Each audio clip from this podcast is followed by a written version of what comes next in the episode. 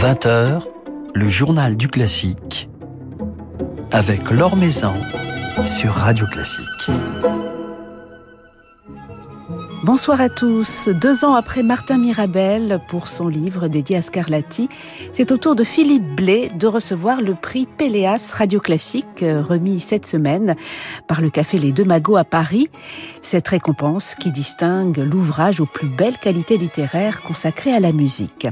Alors cet ouvrage, c'est une biographie de Reynaldo Hahn, passionnante et touchante biographie, sortie l'année dernière chez Fayard, qui nous dévoile la riche personnalité de celui qui l'une des grandes figures de la vie musicale française de l'entre-deux-guerres. Philippe Blais nous en dira quelques mots ce soir puisqu'il sera à notre micro tout à l'heure. Le temps de jeter, comme chaque soir, un rapide coup d'œil sur l'actualité musicale sera mise aux enchères le 6 juin à New York par la maison de vente Tarissio un violon Stradivarius Da Vinci qui pourrait bien atteindre la somme de 20 millions de dollars, un montant qui constituerait un nouveau record pour la vente d'un violon en raison de l'histoire de cet instrument datant de 1714 et qui est en excellent état de conservation. Un instrument que l'on entend d'ailleurs dans la bande originale du film Le Magicien d'Oz avec euh, Judy Garland. Une histoire, l'histoire de cet instrument que nous raconte Philippe Gau dans un article publié sur le site de Radio Classique. Deux belles affiches en perspective la semaine prochaine au Théâtre des Champs-Élysées. Dès mercredi, une nouvelle production très attendue de Giulio Cesare de Handel, dirigée par Philippe Jarouski. Nous en parlerons mardi dans le journal du classique. Et puis une soirée, jeudi 12, dédiée à Puccini, réunissant deux merveilleuses voix, le ténor Charles Castronovo et le baryton Ludovic Tézier. Ils seront les solistes de la Messa di Gloria, une œuvre aussi aussi brillante qu'intime du compositeur italien, une œuvre de jeunesse, dans laquelle on trouve déjà les prémices de ses opéras, quelques thèmes qu'il réutilisera plus tard dans Edgar ou encore Manon Lescaut. Alors c'est Gustavo Rimeno qui sera à la baguette à la tête de son orchestre philharmonique du Luxembourg et du chœur Orfeo Catala. Rendez-vous donc jeudi soir à 20h au théâtre des Champs-Élysées. La saisissante production d'Electra de Richard Strauss, signée Robert Carsen, créée en 2013, fait son retour à l'Opéra de Paris à partir de mardi et pour huit représentations jusqu'au 1er juin. Christine Goethe sera Electra aux côtés de la Chrysothémis d'Elsa van den Hever, de la Clytemnestre d'Angela Denoke et de l'Oreste de Thomas Thomasson. Dans la fosse, la fosse de Bastille, un grand amoureux de Strauss et notamment de cet opéra, Semyon Bishkov. À noter que les trois dernières représentations seront dirigées par le chef euh, américain Case Scallion qui fera à cette occasion ses débuts à l'Opéra de Paris. Mais revenons à Semyon Bishkov, dont un nouvel enregistrement vient de paraître chez Pentatone, enregistrement réalisé avec son orchestre philharmonique tchèque et dédié à un autre de ses compositeurs fétiches, Gustav Mahler, un compositeur qui ne l'a cessé de jouer en concert récemment encore cet automne avec l'orchestre de Paris, une formidable symphonie Résurrection qui avait d'ailleurs été captée par les micros de Radio Classique. Alors c'est la quatrième symphonie de Mahler que Semyon Bishkov vient de graver avec ses musiciens tchèques et dont on écoute ce soir quelques notes.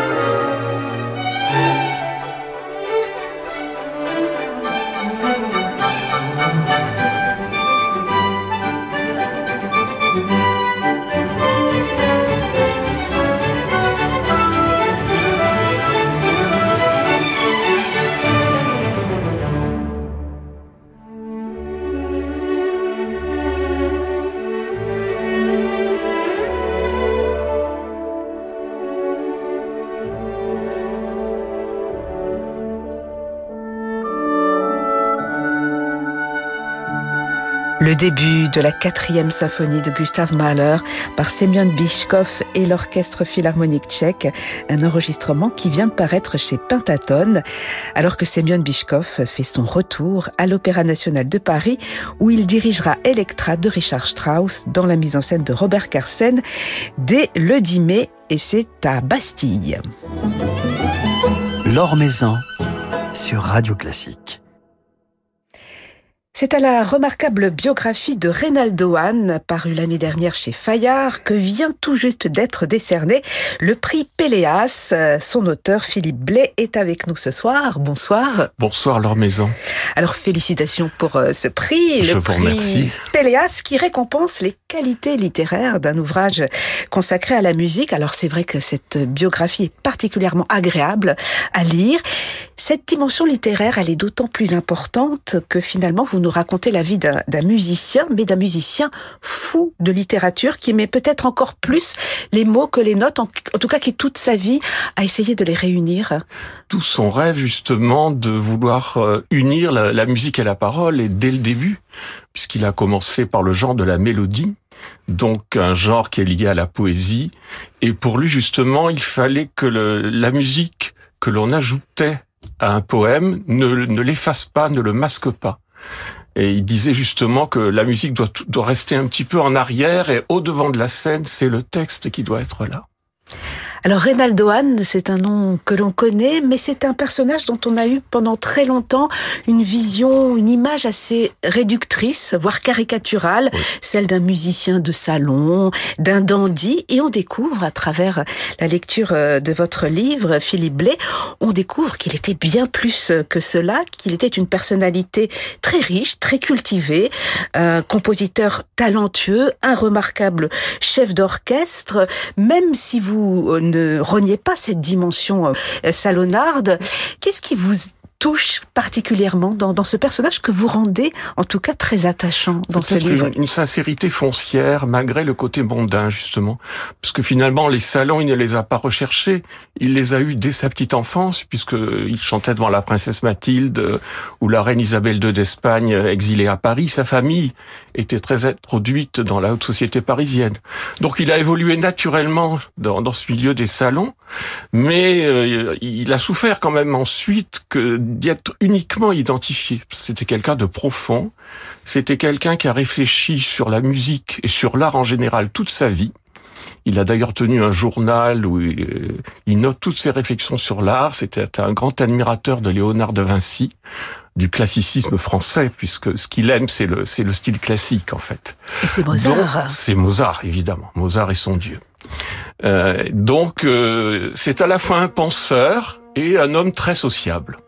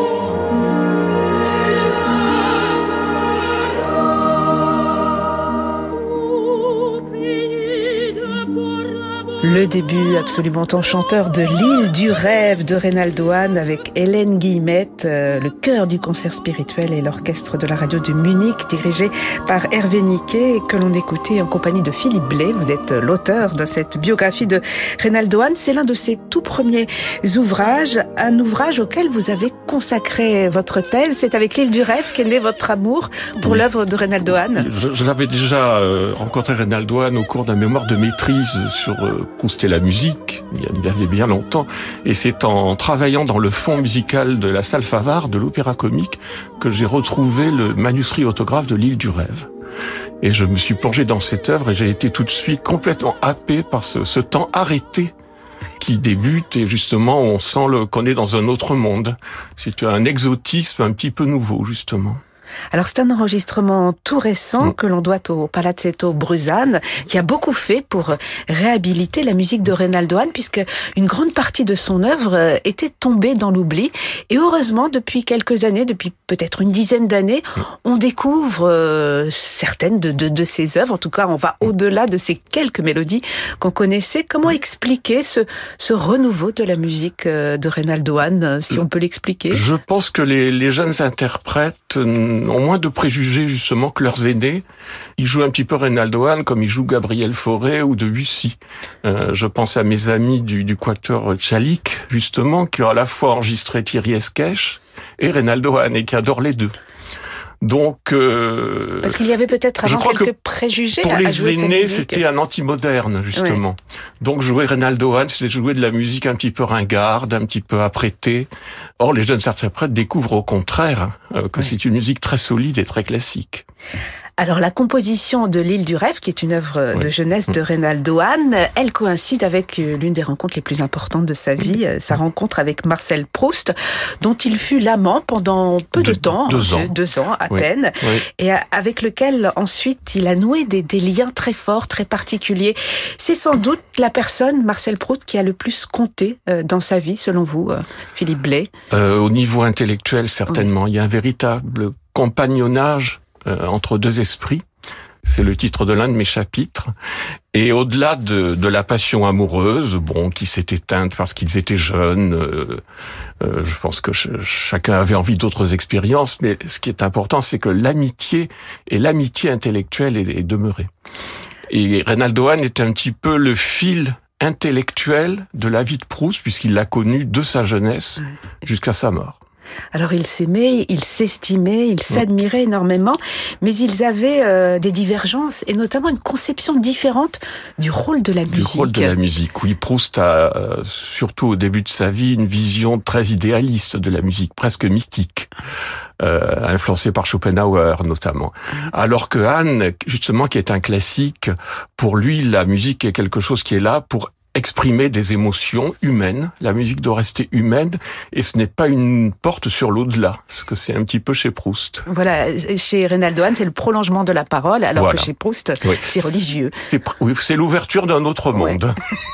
Et d'ailleurs, on s'aperçoit euh, à la lecture de, Mm. votre livre, Philippe Blais, que, que Marcel Proust avait des, apprécié la musique avant-gardiste, ce qui n'était pas le cas de Reynaldo Hahn. Reynaldo Hahn qui n'a pas vraiment apprécié, par exemple, Péléas et Mélisande ou, ou le Sacre du Printemps, alors que Marcel Proust était beaucoup plus tourné vers la modernité. Oui, mais il a apprécié le ballet-jeu de Debussy, par exemple. Oui. Et il a apprécié Petrouchka et l'oiseau de feu. Donc, vous voyez, c'est plus compliqué. Euh, je crois que ce qu'il n'aimait pas dans Péléas, c'était vraiment la prosodie. Ouais. Pour lui, c'était anti-lyrique. Et il n'a jamais pu admettre ce... Il disait que c'était dangereux pour l'avenir du chant, justement. Il faut pas oublier que Reynaldo Hahn est dans la, la lignée de Massenet. Et pour lui, l'opéra doit rester lyrique. Massenet qui fut son professeur, qui Son fut professeur, son presque maître. un, un second deuxième père. père. oui. Oui, tout à fait.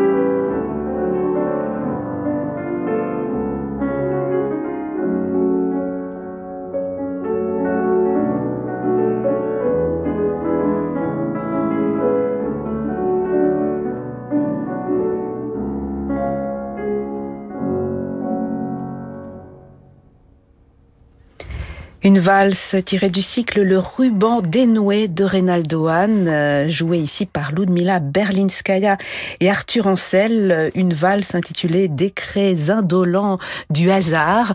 On y perçoit toute la nostalgie de Reynaldo Hahn. Ce cycle Le ruban dénoué, il l'a écrit pendant la Première Guerre mondiale.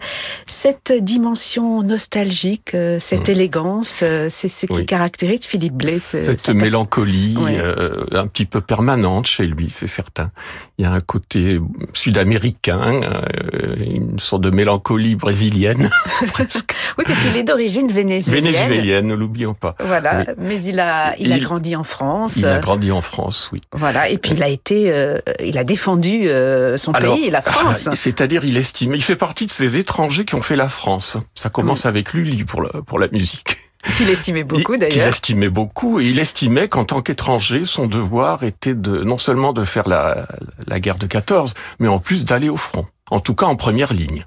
Il n'était pas dans les tranchées, il était juste derrière, euh, au secrétariat de l'état-major. Alors cette nostalgie, cette élégance, ce lyrisme, euh, le fait que sa musique n'est pas forcément avant-gardiste, comme on, l'évoquait tout à l'heure, Philippe Blais, cela lui a été reproché par certains, pas tous, mais certains de, ses contemporains. Est-ce qu'il en a beaucoup souffert, Reynaldo Hahn? Il en a souffert, oui. pendant l'entre-deux-guerres, euh, où, là c'est quand même un monde nouveau qui est en train de naître, y compris musicalement avec le groupe des Six. Euh, avec, qui n'appréciait guère. Qui n'appréciait guère, surtout que pour le groupe des Six, Eric Satie était un dieu, et pour Reynaldo Hahn, c'était un hurlu-berlu qu'on ne pouvait pas prendre au sérieux, qu'il avait connu au conservatoire d'ailleurs. Donc euh, il s'est senti relégué un petit peu par tous ces jeunes gens euh, comme une antiquité 1900. Mais c'était le cas de beaucoup de monde à l'époque. Mais il était reconnu en tant que chef d'orchestre. Ce que l'on sait peu, c'est qu'il a mené une brillante carrière de, chef d'orchestre. Et de directeur musical, puisqu'il dirigeait les saisons musicales au théâtre des casinos de Cannes pendant la saison d'hiver et de Deauville pendant la saison d'été. Et ces théâtres étaient très importants à l'époque. Les plus grands artistes de l'opéra, de l'opéra comique, venaient y chanter. Et puis il a terminé sa vie en dirigeant euh, l'Opéra de Paris. L'Opéra de Paris, euh, brièvement malheureusement puisqu'il est mort assez vite. Euh, il dirigeait de toute façon à l'Opéra dès l'entre-deux-guerres. Il était reconnu comme chef mozartien. C'est lui qui le premier a remonté Don Giovanni en italien à Paris en 1903 avec Lily Lehmann en Donane, ce n'était pas rien. Alors on s'aperçoit que c'était l'une des grandes personnalités de, la vie musicale française. Il était très influent, il écrivait dans divers journaux, notamment au Figaro. Il était très souvent sollicité pour euh, des colloques, des, conférences. C'était quelqu'un de très influent puisqu'il donnait son point de vue sur euh, la création de son temps. À la fois on le considère un petit peu comme quelqu'un de dépassé et en même temps comme une référence. En fait, il a été un petit peu muséifié euh, avant l'heure, d'une certaine manière, puisqu'on reconnaissait ses qualités euh, académiques, mais en même temps, on disait, il appartient à une autre époque. Alors on découvre à la lecture de cette passionnante biographie que vous avez consacrée à Reynaldo Hahn, Philippe Blais, l'importance de sa production qui va bien au-delà euh, de la mélodie. C'est un genre auquel on l'associe tout naturellement. Il en a composé beaucoup. Il s'est aussi illustré euh, dans la musique instrumentale, dans la musique vocale, bien entendu, notamment dans le domaine de l'opérette, avec quelques succès. L'un de ses plus grands succès, c'est sans doute Ciboulette. Ciboulette, certainement, en 1923, qui est une commande, il ne faut pas l'oublier. Une commande de Robert de Flair, donc et qu'il a accepté. Ça a été pour lui une gageure. Et là, ça a été un véritable triomphe dès le départ. C'est là qu'il est devenu très connu euh, comme compositeur de musique légère justement et que le milieu théâtral commençait à lui à lui commander des œuvres notamment Sacha Guitry, Mozart et ensuite au Mont Bel Inconnu. Voilà, Mozart, c'est le titre de l'un C'est le titre de, voilà, d'une pièce. Et Au Mont Bel Inconnu, qui a fait l'objet récemment d'un très bel enregistrement avec, euh, entre autres, Véronique Jans et, d'autres merveilleux chanteurs. Au Mont Bel Inconnu, qui a été créé par Arletty. Exactement, dans le rôle de la bonne. Alors, on, découvre aussi euh, son œuvre instrumentale. Il a écrit euh, des œuvres pour orchestre, des concertos, et puis de, la musique de chambre, et notamment son, son quintet, quintet avec, avec piano, qui a été enregistré récemment par euh, le Quatuor Tchalik. C'est l'un de ses plus grands chefs-d'œuvre, selon vous, Philippe Je pense que c'est son chef-d'œuvre dans le, dans le domaine de la musique de chambre, qui a été créé en 1922.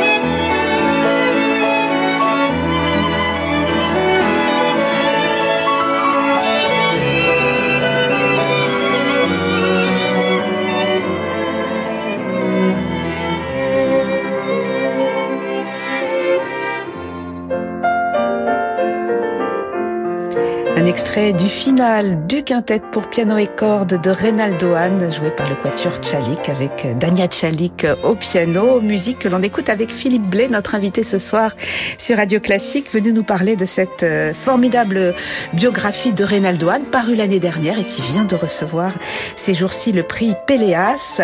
Reynaldo Hahn dont on découvre grâce à vous la riche personnalité, la vaste production, l'importance dans la vie musicale artistique française de cette époque, jusqu'à la Seconde Guerre mondiale. Vous racontez ses amitiés, ses collaborations avec Sacha Guitry, Arletty, Yvonne Printemps, Sarah Bernard. Il était à la fois du côté de la musique savante et de la musique populaire, Reynaldo Hahn. Pour lui, il n'y avait pas de rupture d'une certaine manière, puisque sa, sa musique dite populaire est écrite de manière tout aussi savante, justement. Et c'est ce qu'on aime dans ses opérettes, c'est que c'est pas de la musique au rabais. Euh, on s'en rend compte dans Ciboulette, c'est écrit comme du Mozart, d'une certaine manière. Et puis, euh, vous faites référence aussi à, à, sa collaboration avec le monde du cinéma. Il a un petit peu collaboré avec le monde du cinéma. S'il avait vécu aujourd'hui, selon vous, Philippe Blais, Reynaldo Hahn, il aurait écrit des musiques de films? Ça aurait été un extraordinaire euh, compositeur de musique de film. D'ailleurs, il a été très sollicité en son temps par le théâtre pour écrire des musiques de scène. Donc il avait ce sens de la Et narration. il savait recréer l'atmosphère d'une époque musicalement. Pour un auteur littéraire qui écrivait une pièce sur le XVIIe siècle ou le, début du XIXe, on savait qu'avec Reynaldo Hahn, tout de suite, il introduirait la pièce dans son époque. Voilà, Reynaldo Hahn, euh, une personnalité absolument fascinante. Et grâce à vous, on s'aperçoit de, de son importance, de l'importance de, de sa production. On connaissait quelques-unes de, de ses mélodies. C'est vrai que la mélodie, c'est tout de même euh, l'une des expressions essentielles de, Reynaldo Hahn. Et on va se quitter avec l'une de, ses mélodies. Qu'est-ce qu'il a apporté à ce genre, Reynaldo Hahn Re- Reynaldo Hahn, qui était lui-même chanteur, qui n'a pas pris des cours Oui. de chant, qui avait un rapport instinctif avec, avec la voix, avec le chant. Peut-être une forme de simplicité pour se démarquer du modèle foréen, qui est beaucoup plus complexe harmoniquement. Le modèle de Reynaldo Hahn, c'était le lead allemand. C'était pas, c'était Ouais. pas le modèle foréen, justement. Il voulait retrouver un petit peu le naturel de la chanson dans la mélodie. Alors, euh, quelle mélodie euh, souhaiteriez-vous écouter pour euh, terminer cette, cette pensé à l'une des mélodies d'un cycle très peu connu qui s'appelle Les feuilles blessées sur des poèmes de Moréas et qui est beaucoup plus mélancolique que les mélodies que l'on chante tout le temps. Eh bien, on va se quitter avec euh, l'une de ces mélodies. Merci beaucoup, Philippe Blais, d'être passé nous voir. Je Donc, je rappelle euh, la publication l'année dernière chez Fayard de votre biographie consacrée à Reynaldo Hahn, qui vient donc de recevoir le prix Péléas. Merci beaucoup. Merci à vous.